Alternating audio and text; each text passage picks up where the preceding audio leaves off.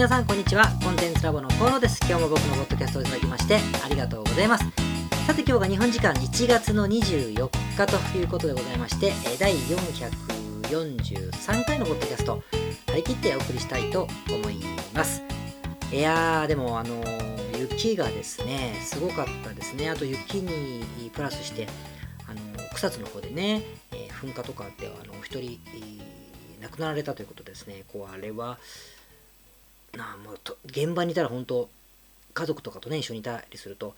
ものすごく焦るだろうな日常的じゃないですからねと思いますが、あのー僕はねそんな状況なんだけども、えーフラチにもこうハワイから帰ってきて1週間経って雪とか降ってるのでもうねあのハワイでこうやっぱ水着で海に入ってましたからこの雪の中サーフィン行くのはビビりましてですね実は。それは中止したんですが、まあ、そんなことでね、えー諦めて、まあ、仕事ばっかりしている今日この頃でございますが、皆様はいかがお過ごしですか、えーということで今日も張り切っていきましょう。今日もいつものごとく、えー今週のトピックの話をしまして、え途中で、まあ、僕の、え近況といいますか、ちょっと気づきをお話したいなと思っております。今日のトピックはですね、え時間がなくてビジネスがなかなか進まない人は論外なのかというテーマでお話をしたいと思っていて、で、近況についてはですね、まあまあ、ハワイから帰ってきたぜって話とは実はあんまり関係ないんですが、まあ、ハワイと日本の、えー生活格差みたいなね、話の気づきだったりとか、あとアメリカに移住したい人が多いじゃないですか、その移住にまつわるちょっと話を、えー少ししてみたいなと思っております。あとね、先週、あのクラウドファンディングを、えー僕の友人でもあり、クライアントさんでもある、えー方がですね、始めるので、協力してくれというお話をしたんですが、それ無事スタートしまして、えー非常に好調なスタートが切れていますので、えーその報告もしたいなというふうに思って、えーおります。じゃあ、えー早速始めていきましょう。今日のトピックでございまして、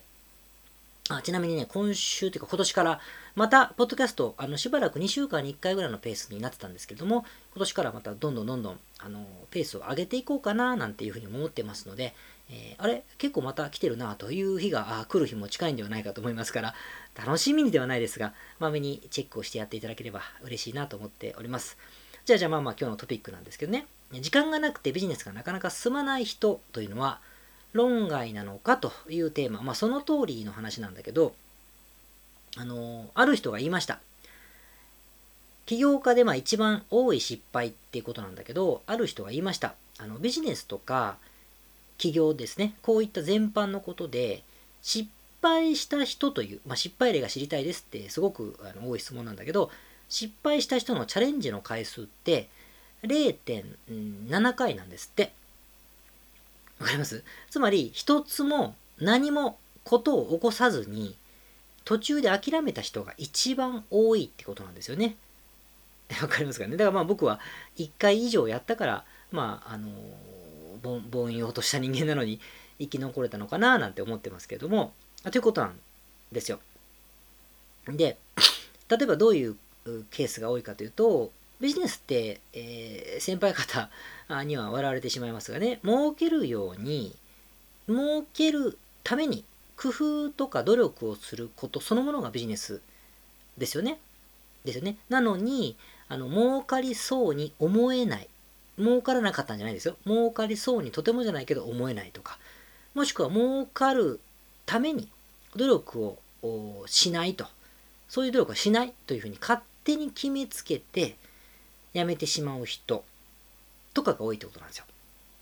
だから売り出したことはあるかもしれませんけど、それは売り出しただけだったら、始めたとは僕はもう、あの、呼んでないですね。えーそれはビジネスをしたとは言わずに、まあ、売り出してみただけってことで、儲けるための努力はしないと決めている人ということになっちゃうと思うので、こういう人だったりとか、もしくは副業だったりとか、つまりフルタイムでお給料をもらう仕事がありながら、まあ、やっているとかね、もしくは子育て、うん、小さい子供がいるとかでね、あと介護かもしれませんけど、いろいろ家族のケアがあるということで、どうしてもこうダラダラとしてしまったり、バタバタとしてしまって、時間が取れずに進まないというまま、進まないからやめますみたいな、あとか理由はいろいろあるんだけど、とにかく何一つことを起こさずに諦めた人が一番多いという意味なんですよ。だから、あの、共通してるということは、ビジネスにまつわる準備だったりとか、作業ということをしていない状況がずっと続いてた人ということになるだろうなと思うんですね。で、撤退するんですよ。まあ、諦めてるんですよね。だから、あの、言い訳としてはね、いろいろあるんです。あの、もっと自分の人生を見直してみようと思いましたとか、えー、思ったんだとか、向いてるものを探しますと、もっと私は向いてるものを探しますとか、いろんな言い方が、まあ、あるんだけれども、とにかくまあ、ビジネスの土俵というものからは降りてる。自分で降りてるわけですよね。で、あのー、僕もね、あの、商売柄、あやっぱり、いろんな相談を受けるじゃないですか。受けるんですけれども、そういう時に、こう、起業してる人とか、起業をしようとしてる人から打ち上げられたりとか、こう相談されたりすることで多いのもこういう話なんですよ。全然進まなくて、自分に呆れちゃいますとか、進まないからもう気ばっかり焦っちゃうんですみたいなのが多く、とにかく進まないって悩みが多いんですよね。今日のテーマですよ。進まないと。時間がないから進まないってことはないんだろうけれども、とにかく進まない。っていう悩みが多くて、で、これってね、聞いてどう思いました？まあ先輩方もやってる人も含めて、えー、やってない人も含めてですね、やっぱり辛口にコメントをすれば、簡単で、うん、いや、あなた向いてないんじゃない？みたいな。やんないんだったら話になんないじゃん、みたいな話をしたりとか。本当に自分で人生でやりたいことじゃないんじゃない？じゃあ無理してやらなくて一生会社員しとけば？みたいな話だったりとかね。いや、っていうかもう一生悩んどけば？みたいな話とか。っていう風な、あ辛口コメントは比較的簡単にできると思うんで。で、誰が聞いてもそれはそんなにきつく言ってるようには聞こえないということになるし、僕も昔はそう言ってたと思いますね。な、そう思ってたしね。と思うんだけれども、自分に対してもそういうふうに奮い立たしたし。なんだけど、つまり君はステージに来てないから、お呼びじゃないよ、君は、みたいなことなんだけど、今はね、そうは思わないんですよ。そうは思わない。で、なんでかっていうと、この進んでないじゃないかという、進んでないんじゃないかとかね、やってないから1円も稼げないんだけど、進んでないんじゃないかみたいな、こう、焦りっていうか、悩んでいること自体が結構ナンセンスだろうなって思うんですよ。ちょっとからくり説明しますが、あの、説明します。その前にね、えー、ビジネスってじゃあどうやったら成功と呼ぶかっていうこの定義を話したいんですけれども、定義っていうか、成功させるコツを議論したいんですが、まあ、ご存知の通り、絶対儲かる方法なんつうのはこの中にないですよね。ないと言われてますよ。ないと言われてます。信じたくないかもしれないけど、ないんです、ですよ。ないですよね。で、あのー、最初に儲かる方法を散々吟味して、これならいけるという青写真を選んでね、もうプロセスをワードプレスじゃない、間違えた。えっと、パワーポイントとかにまとめなければ気が済まないような人だっているんですよ。理屈が見えなければやる気がしませんみたいな人いっぱいいるんだけど、で、やったって、結局はことごとくうまくいかないなんてことはよくあるわけですよ。よくあるわけですね。だかだけど、だけどね、えー、そんな中でも、絶対儲かる方法がありますかって言ったら、たった一つだけある、あるんですよね。それ何かっていうと、あの、なんで笑ってるかって頭の話をするからなんだけど、うまくいくまで試し続けることなんですよ。あーって今思ったでしょそうなんですけど、そうですよ。あーってことですよ。うまくいくまで試し続けること。でもそうじゃないですか。で、エジソンも、エジソンさんに怒られそうですね。でもエジソンさんも、ユニクロの柳井会長、今社長ですか。柳井会長も。みんなそうですよね。うまくいくまで試し続けたということだけが共通項なんです。まあ、すごく才能がある方々なんだけれども。でも、うまくいつんだやり続けたことだけが共通項であると。ということですね、ビジネスとか企業、商売というものにおいて、行動するとか、え物事を前に進めるというね、もしくは試すと。この試すという行為そのものなんだけど、ビジネスそのものがもう行動し試すという行為そのものを表すんですよね、結局は。つまり、活動とは試すことなわけですよ。ですね。だから、儲かると分かっている方法を見つけた上で実行することでもなくて、絶対儲かる宝箱を開けると開くという作業でもなくて、ただただ試している状況をビジネスと呼ぶんだと思うんです。これ伝わります？ただただ試す状況、行動して試すという行為がビジネスそのものなんですよ。うん、で、もちろんね、あの、あるビジネスを始めたら、ある商品を扱ったらですね、いきなりある程度売り上げがピコーンと上がって、どんどんどんどん上がってね、メディアに出すたびに、広告とかいろんなメディアに出すたびに、えー、さしたる努力もせずにですね、成長することってあると思います。そういう人を僕も幾人か見てきましたね。だけど永久に儲かることなんていうのはなくて、これが3年間なのか5年間なのか7年間なのかは知らないけれども、でも収益が落ちてくることが絶対にあるんですよ。そうすると、その売上とか利益を戻すために、あるいろんなことを試す必要がありますね。商品を切り替えていくのか、向上させるのか、全く別のビジネスに切り替えるかわからないけども。ということをする羽目になるんですよ。これをまさにビジネスと呼ぶわけで、逆に最初から取り組んだビジネスが全然うまくいかなくなると。僕、そう最初そうでしたけど、ある。で、えー、2ヶ月ぐらいやったりとか、2週間やっただけでもうダメだと。分かってしまうことだってあるんですよ。活動し続けた結果。で、そうすると、また別のビジネスをまたやってみたりとかして、で、えー、対象客を変えたりとか、商品変えたりしながらですね、儲かり始めるなんてこともやっぱりあるわけで、でこれも結局いろいろ試し続ける羽目になってるんですよね。だから、長い、こう、年月をかけてビジネスを試し続けるという行為そのものをこう呼ぶんだと思うんですよね。ここまでいいです。で、じゃあ、じゃあ、ここでシンプルなこう答えが見つかるんですが、結局、活動できた人とか、活動し続けた人は儲かるということなんですよ。あーってまた思ったでしょ。でもそうじゃないですか。これ話が続くんですけど。続きますよ。まだ結論じゃないですよ。偉そうに書くまでもなくそうじゃないですか。当たり前のことを言っています。活動し続ける、試し続けたから儲かるわけだから、起業して長らくうまくいってない人は活動すればいいわけで、起業してすぐにうまくいってない人、今すぐうまくいってない人も活動すればいいと。成功したも同然ということになる。なんでかって活動したら成功するんだから。ってことになるわけで、だからうまくいってない人はとにかく活動してないっていうことだけが理由だし、うまくいってる人は活動しているからということだけが唯一の共通の理由なんです。わかりますかね？あの、ってなると、世の中の多くの人っていうのは活動してない人なんです。で、成果を出す少数の人は活動し続けてる人っていう分類ができるんですよね。才能がある経営者とか、センスがあるとか、理解力があるとか、うん、根性があるとか、勇気があるとか、アイディアマンだとか、行動派だとか、人脈が多いとか、まあ、なんかどうでもいいかなと思うんです。世の中の多くの人は活動していない人だから、成果を出す人は活動している人だという分類ができるわけですね。わかります？金儲けの方法をあの買いあさってるって意味じゃないですよ。活動っていうのはその試し続けるって意味だから。まあ、それはいいとして。ってことはですね、ってことは、ね、そろそろ結論らしきものに行くんですけど、ってことはですね、あの今日のテーマの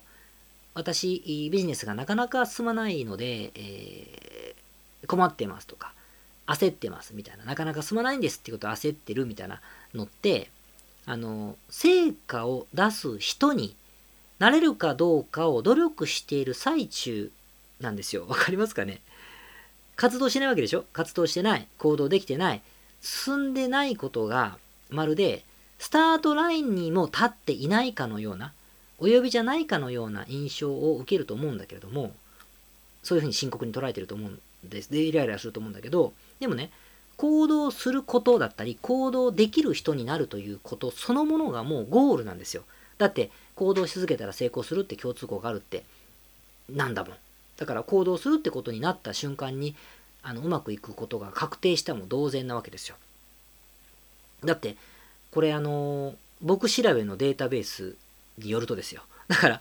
ににもよる。あの、それでも何千人のデータで、えー、僕は喋ってますから、やっぱ活動する人になった人で、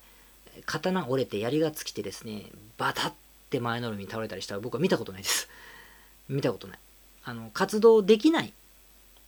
から、活動しようとする人になろうと思っているゲーム。活動できない人から活動できる人になるゲームをしている最中にゲームの電源をプチンって抜いた人ですよ。そういう人が、あの、撤退をしています。逆に活動できない人から活動できるゲームを続けた人というのはどこでそうなるかは知らないけれども、あの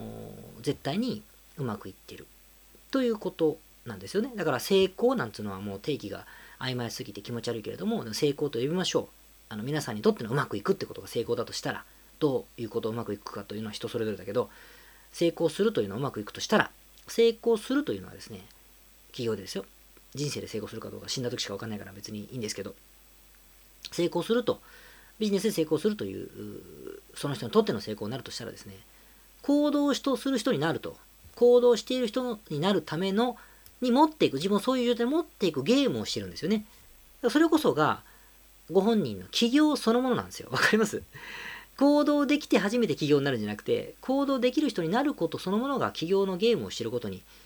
なだって90何パーセントの人はやんないんですから行動しないんですから。行動できる人になるゲームをしてるわけですよね。で行動してしまえばしつこいけど僕みたいなペラペラペラペラあの喋る人たちもいっぱいいるし本も売ってるし一時情報だっていろいろ翻訳されてるし、えー、なんつうかまあツールもいっぱいありますよね。ソーシャルメディアもあればダイレクトマーケティングのあのー、ね、えー、技術があったりとかもいろいろあるわけですよ。だからそんなのは何とでもなるんですよ。行動するという人になることのゲームをしてることにやっぱなるんですね。ででなるとおそらく生活の一部にビジネスを取り込むことができればもう勝ちゲームです。もう勝ちベもう何点かビハインドしてる感じになるですね。なのでなんちゅうかその私行動できないんですみたいな話ってうーん根本的な問題に捉えてると思うんだけど全然違って足元のクズも拾えなくて私はどうやってうん自分らしくなっていくんだみたいなことで悩んでもねそのなんちゅうかわけわかんなくて僕には向いてませんとかって攻撃的な理由もあの言い訳もそうなんだけど全部違うんですよ。僕にとってはですけどね全部違うと思います。ビジネスとか起業と言われるものという活動そのものは活動し続けることになる試す続ける人になれるかどうかのゲームをしてるわけだからもう今その葛藤してる時点でビジネスをしてるんですよねある意味スタートしてるんですよだってそういうことしない人はそういうこと考えないから儲かることがあったらやるよなんて動かないわけだから。もしくは関係、私には向いてませんって最初からおっしゃるんでね。だから、どうやって儲けるんだろうかというふうに、こういう課題ばっかり考えるよりも、どうすれば私は行動する人になるのだろうということの課題をクリアする方が重要なんです。だから、全然すんませんっていうのは、話になんねえぞお前ということではなく、どうすれば行動する人になるんだろうか。俺はどうすれば行動するんだろう。私はどうすれば行動するだろうという課題をクリアしている状況クリアしようとしている状況だから十分あの今のあの企業という渦中にもう土俵に上がってるんですよね。真っ最中。重要課題にます取り組んでる真っ最中だと思って焦るべき焦るっちゅうかあのいろいろ考えるべきですよね。これはねあの3000人以上と話した結論らしきものです。僕の 今日時点の。だから起業前にねこのことを悩んでいようが1億円稼いでいようがですよ。こんなものは一緒。このゲームに勝てなかった人は撤退します。絶対に撤退します。絶対撤退します。だからあの試し続けるというゲームに乗っかってる人はおそらく絶対に負けないというふうに僕は負けないっていろんな意味でねと思っているわけですよ。だから行動しないと死ぬみたいな人っているじゃないですか。行動しないと私死んじゃうのみたいなバタバタバタ動いてる方が好きな人はやっぱりそれは才能なんですね。才能だからこそこのゲームを最初から勝ってるからとても有利だとだから言われるゆえんでバカの行動力のあるバカの方が怖いってよく言いますよね。あのハーバードの MBA を MBA を取ってる慎重派よりもやっぱ行動力があるバカの方がよほど100倍怖いってよくね有名なあのベンチャーのシリコンバレーの CEO が言ったとよく言われてますがヘンリー・フォードが言ったって言われてますけどね。それと一緒だろうなと思いますからだから進まないという課題が一番難しいんですからビジネスにおいて。それがもうビジネスなんですよ。それを超えられない自分をやっぱり許すべきでなぜそういうゲームをしてるんだから今それをでも超えようぜというのがちょうどいいかなと思いますねだからこれくどいですけどビジネスをねもう成長させてるから大丈夫と思ってこれふんふんって聞いてる人も関係あるんですよあなたはえっ、ー、と今日今日ですね、今日時点で試し続けるということをしてますかってこと。オペレーションだったりとか、一発でポーンと売り上げが倍になれたら2倍になるようなものばっかり探してるなれば、企業前の人とやってることは全然変わらないんです。全然変わらない。って考えるのと、やっぱり、あの、泣きを見たくないからね、やった方がいいんじゃないかなと、生意気にも、まあ僕なんか思うわけですよ。ということで今日は、時間がなくてビジネスがなかなか進まないという悩みは論外なんじゃなくてそらそうでしょそらそらそれを悩むんだからそれ超えようぜっていう話を一生懸命超えるべきであってそれすら超えられないからといっていろんなところに逃げ道を作って、まあ、自分の人生に言い訳をするというのはすごくナンセンスだろうなと思ってね。今日はちょっとこういう話をしてみました。まあ僕もね自問していけばやっぱり調子がいい時悪い時やる気ある時ない時がものすごくありますからね。あの毎日毎日あったらこれは問題ですけどもあの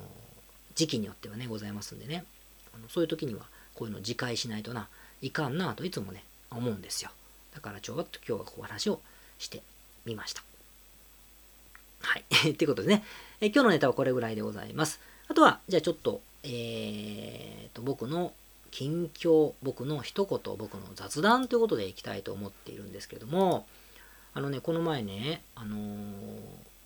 アメリカに住まれているクライアントさんと話をしてたんです。あの日本にいらっしゃってたんでね、お話をしてて、まあすごく話が面白かったから、すごい長くね、お話しちゃったんですけど、まあそれはいいとして、その時にね、アメリカの移住の話になって、ご本人がですね、細かく言うとあれなんであれですけど、あの、アメリカに住まれてるでしょ？で、ビザがね、永住権なんですって。で、は、そうですかと。でも、まあ、日本に帰国しようでも何でもなくて、日本にもともと住まれて普通に働いてらっしゃったそうだから、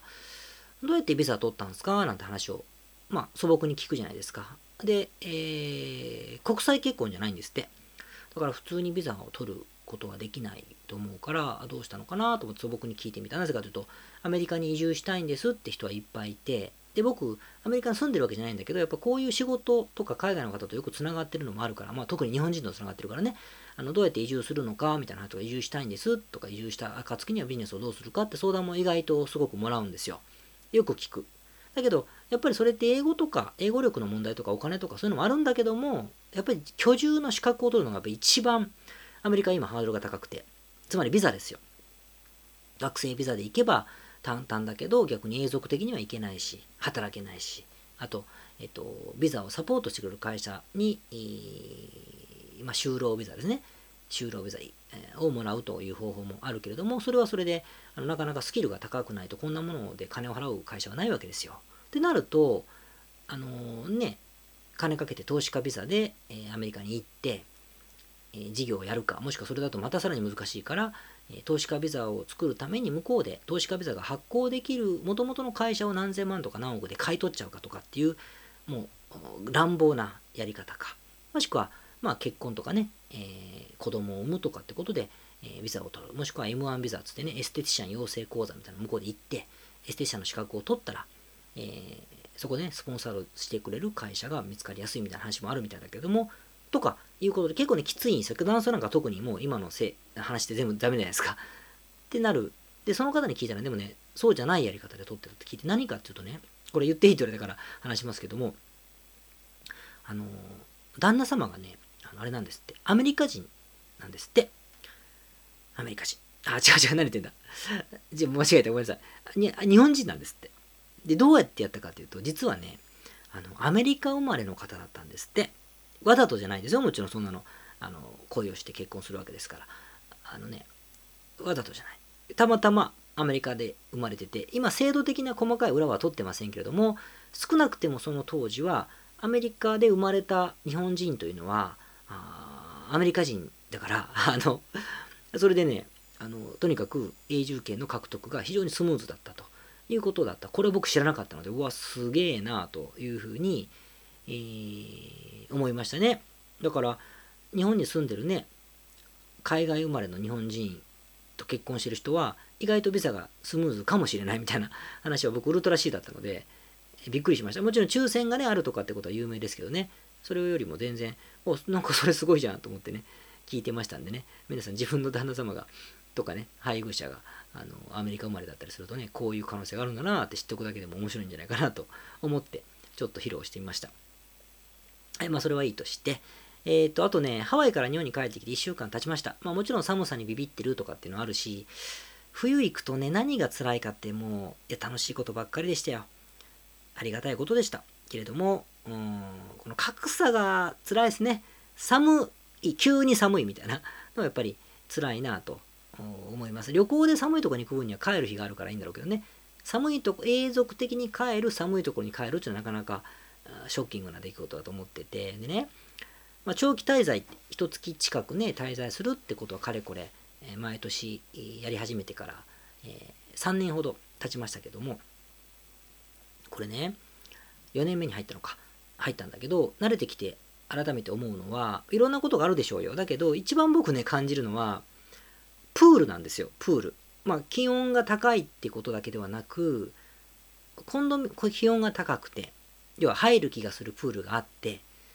環境的にね、入る気がするプールがあって、しかもそれがコンドミニアムについてるわけですよ。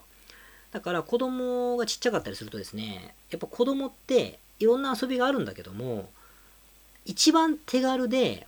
マックスに満足度があるのってプールなんですよ。まあ、ただ、うちの子だけかもしれませんけど、でも、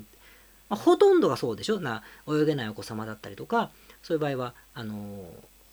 なんですか、訂正、訂正しますっていうか、それは、あのケースが違うということは理解していますよ。だけど、あの、一般的に子供たちというのは、多くの子供たち、多数の子供たちというのは、泳ぐと喜ぶ子が多くて、泳ぐっていうか、まあ、プカプカするだけでもね。だから、子供はプールに行くとですね、満足度が上がる。でもプールというのは、コンドミニアムにあって気候が良くて水着で入れれば、あの、労力が少なくて済むから、コスパがいいんですよね。もうパフォーマンスがいいんですよ。レバレッジが効くというか。っていうのが日本はないじゃないですか。だこれはね、すごい感じます。あの、まあ、公園も日本はあるし、ね、田舎行けば小さい山があったりするんだろうけれども、でも、手軽さとさっきの手軽さと満足度のこの掛け算のパフォーマンスは、やっぱりすこぶるいいなと思いましたんでね。これってどうですか？あの、シンガポールとか、うん、タイとかね、まあ、フィリピン、インドネシアかも、赤道近い国の人々はですね、これって共通の認識じゃないかなって僕は思いました。大人はそうは思わないかもしれないけどね。あの、すごく僕は思いましたね。あとね、そういい運動にも大体なるし、あの、よかった。まあ、水が好きだっていうのもあるあるかもしれませんけど、それはね、すごく何年目かにして初めて気づいた、あまあ、格差でしたね。日本だってプール行きたくたってね、3分で行きませんよね、普通はね。そう思うと、すごいなというふうに思いましたね。はい。あとは、えーと、ごめんなさい。あと報告です。えー、先週ご報告したクラウドファンディングをやりました。あの、クラウドファンディングってね、あの、日本だとマクアケとかキャンプファイヤー、グリーンファンディングとかっていうような、こう、プラットフォームがたくさんございますが、そのプラットフォーム各社が、大手の会社がやってるのもあってですね、ものすごい集客力なんですよ。まあ、アクセスを集める力があるっていうこと、まあ、会員数が多いとかってことだし、クラウドファンディングを楽しみにしている人たち、まあ、みんなが熱意を込めて作ったものとか、ちょっと便利なもの、ありそうでなかったものをどうしても興味があって買いたいとかっていうプロダクトを買うというお買い物のグッズとしても人気があってですね、すごくアクセスが集まり始めているので、やるべきだと思ってね、そのオーダースーツを売っているあのベトナムのメンバーさんと田中さんだけど、とやったんですよ。で、えー、1月19日からスタートしたんですよね。で、やったらですね、結果的に初日にですね、あの目標額の300%を超えちゃったんですよ。で、えー、今日時点だと600%いく勢いですね。で、もともとお金を集めたくてやったわけじゃなくて、プロダクトのプロモーションのためにクラファンを使いましたんで、あのね、50万という支援金額の目標にしてたんです。お金がいっぱいいるわけじゃないですから。だけど、そのものをはるかに超えてね、300万ぐらいいきそうな勢いになってきてましてですね、すごくいい感じになっています。で、もちろん皆さんはビジネスという面で興味があると思うから、えー、申し上げますとね、これね、実はね、クラウドファンディングってメディアも、やっぱ1メディアなので、プラットフォームだから目立つという行為が必要なわけで、同じようなスーツを同時にやってるわけじゃないんだけど、目立つという行為が必要だから、初日のスタート時点でどんだけ早いタイミングで30%から40%の目標額を達成するかというところがある一種の敷地になるそうなんですよ。だからね、結局桜とか周りの人に協力してもらって、あのね、仕込むんですよ。スタートダッシュできるように。だから僕はこのポッドキャストでやってくださいってお願いしたんですよね。まあ、結果的に皆さんやってくださった方もいらっしゃると思うので、とてもありがたかったんですが、で、それで行った。そして獲得すると、今度は一元さんがわーっと申し込んでくれて、増えるということだけは今トレースできています。あとはね、パーセンテージがどうとか、いくらでとか、どういうプロセスでとかいう話はまたちょっと細かくなりますから、このクラファンでね、その辺のからくりもね、あの、オーナーさんのインタビューして僕と対談音声をね、えー、配るというクラファンを入れて仕込んであるので、スーツなのにね、あのこういうポッドキャストのリスナーさん向けに入れてありますので、あと残り何個かあるのかな、限定にしてますけど、それでご請求いただく1000円なんですよ。支援額が1000円で、こういうあの小さい1000円を払っていただく必要ありますけども、あのそれ配るようにもなってますから、興味があれば、あのアクセスしてみてみてください。幕開けっていうクラウドファンディングで、幕開けってクラウドファンディングで、オーダースーツとか入れるとね、あのスーツや3万円とかって、えー、オーダー高級生地オーダースーツ3万円ってプロジェクトが出てきますんでね、えー、ぜひそこで、えー、アクセスいただければ、その音声は配れると思います。もし今、品切れになってもね、あのクラウドファンディングとは条件が変わりますが、あのいつか公開できるようにしたいなと僕自身も思ってますので、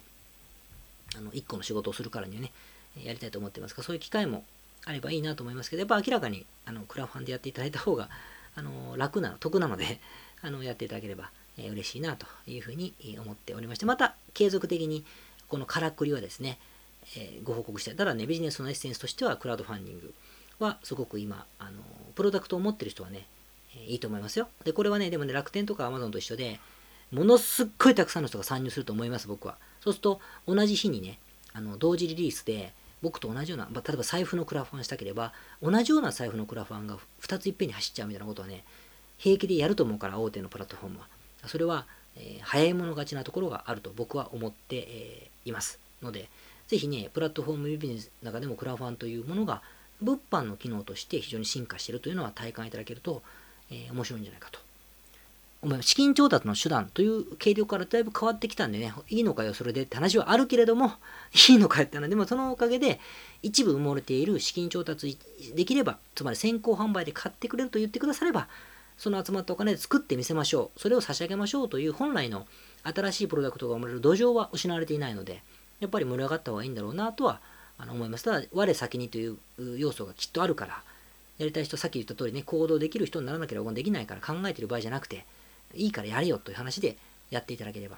いいんじゃないかな、なんていうふうにあの思いますね。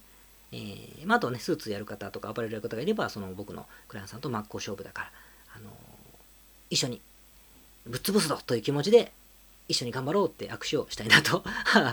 思って、えー、いますね。そんな感じで、えー、ございました。またちょっと今日も長くなりましたが、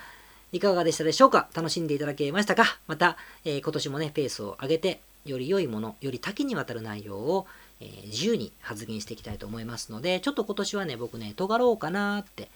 思っています。まあ50も近いんでね、ちょっと吹っ切れていこうかなという気もしてる今日この頃でございますが、まあ、寝がきが弱いんでね、なかなか言えないかもしれませんが、いろいろハキハキと行きたいと思っているので、楽しみにしていてください。あとね、あの、ユーザーレビューっていうポッドキャストね、友達がやってて聞いたんですけど、あの、友達が最近あるカテゴリーで1位になりましてね、教えてもらったんですが、あの、ユーザーレビュー書いたりするとね、あの、順位が上がってみんなに聞いてもらえるというふうに言ってたんで、皆さんね、書いてください。いいことを書いてください。で、その結果順位がどう上がったかも報告しますから、あの、ちょっとね、えー、応援いただけるのであれば、ご褒美にレビューにいいことを書いてください。で、来週までに、えー、2、3個でもいいから増えてなければ、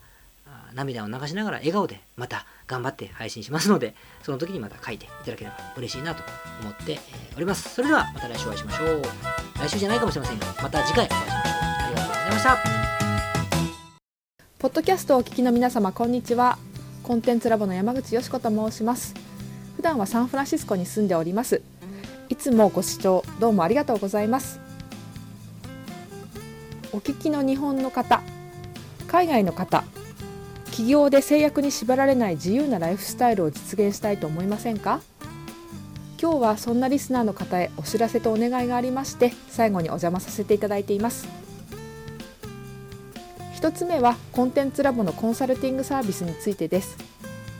番組でもホストの河野がよくメンバーさんと呼ばせていただいていますのでご存知の方も多いかもしれませんね。起業前の人にはビジネスプランを一緒に考えることから始まり起業後の方なら集客組織化異業種展開お金の残し方または望むライフスタイルの実現まで実際の電話やメールでのコンサルティングのほか学べる仕組み世界中日本人の日本人の日本人同士とつながれる仕組みを取り入れたコンサルティングコーチングコミュニティが全て入ったサービスです。私たちのクライアントさんは7割が海外在住者さんで3割が日本の方です。これから起業したい方すでに起業している方成長期に入られている方とても刺激的にご一緒させていただいています。皆さんそのコストに必ず驚かれるのですがわずかスポーツジムくらいの費用でお受けいただけるコンサルティングサービスです。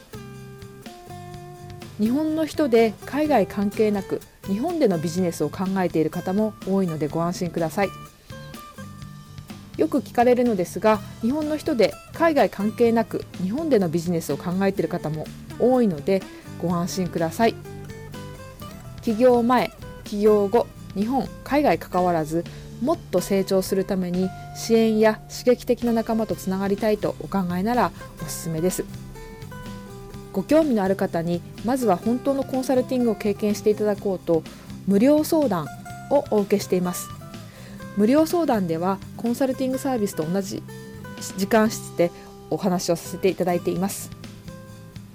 ご希望の方はコンテンツラボと検索して無料相談よりお申し込みください。解決の糸口になればいいなと思っております。お話できるのを楽しみにしています。これからもポッドキャストをお楽しみくださいありがとうございました。